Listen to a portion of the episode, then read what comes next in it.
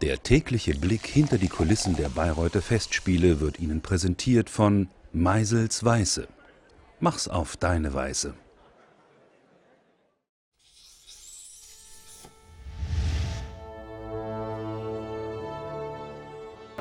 alles, was mit interessanten Menschen zu tun hat, die sich mit Wagner beschäftigen, sollte offen sein und nicht in irgendwelchen geschlossenen Zirkeln stattfinden. Und jeder ist ganz herzlich eingeladen, hierher zu kommen. Und es ist denke ich, eine ganz sinnvolle Ergänzung dessen, was da oben auf dem grünen Hügel stattfindet. Und es ist gleichzeitig nicht in diesem Sinne so der klassischen Einführung zu einzelnen Werken.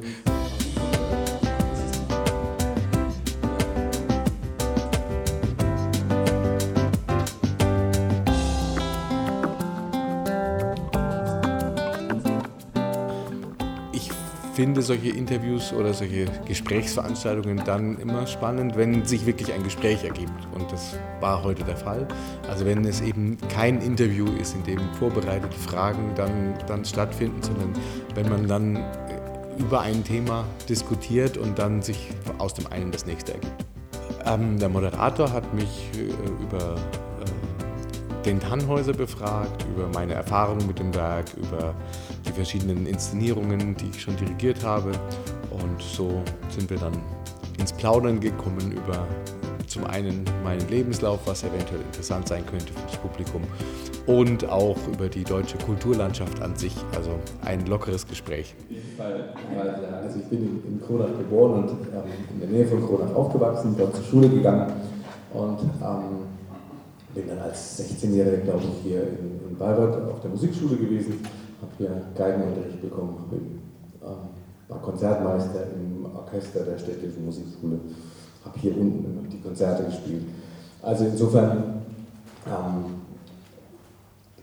kenne ich Bayreuth schon sehr lange. Und na, es ist ja das Schöne hier an Festspielen auch, dass äh, viele Zuschauer, Zuhörer wirklich ja auch in Bayreuth, nach Bayreuth gekommen sind, hier übernachten und dann gerne ähm, außerhalb der Vorstellungen noch andere Veranstaltungen besuchen, wo sie sich mit dem Thema Wagner, aber vor allem glaube ich auch mit den Künstlern an sich etwas näher beschäftigen.